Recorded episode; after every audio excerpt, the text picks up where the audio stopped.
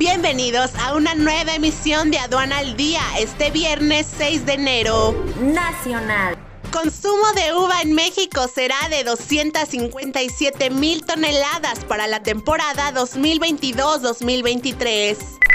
Aumentan 34% las ventas tequileras al exterior.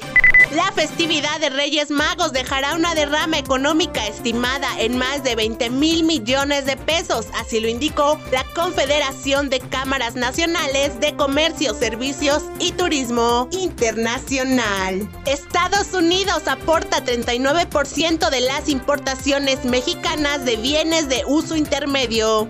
Canadá se perfila como primer socio comercial de Estados Unidos en 2022.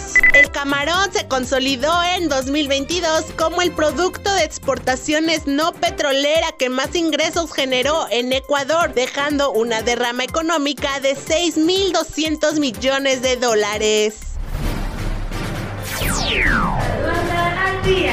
Este es un servicio noticioso de la revista Estrategia Aduanera. EA Radio, la radio aduanera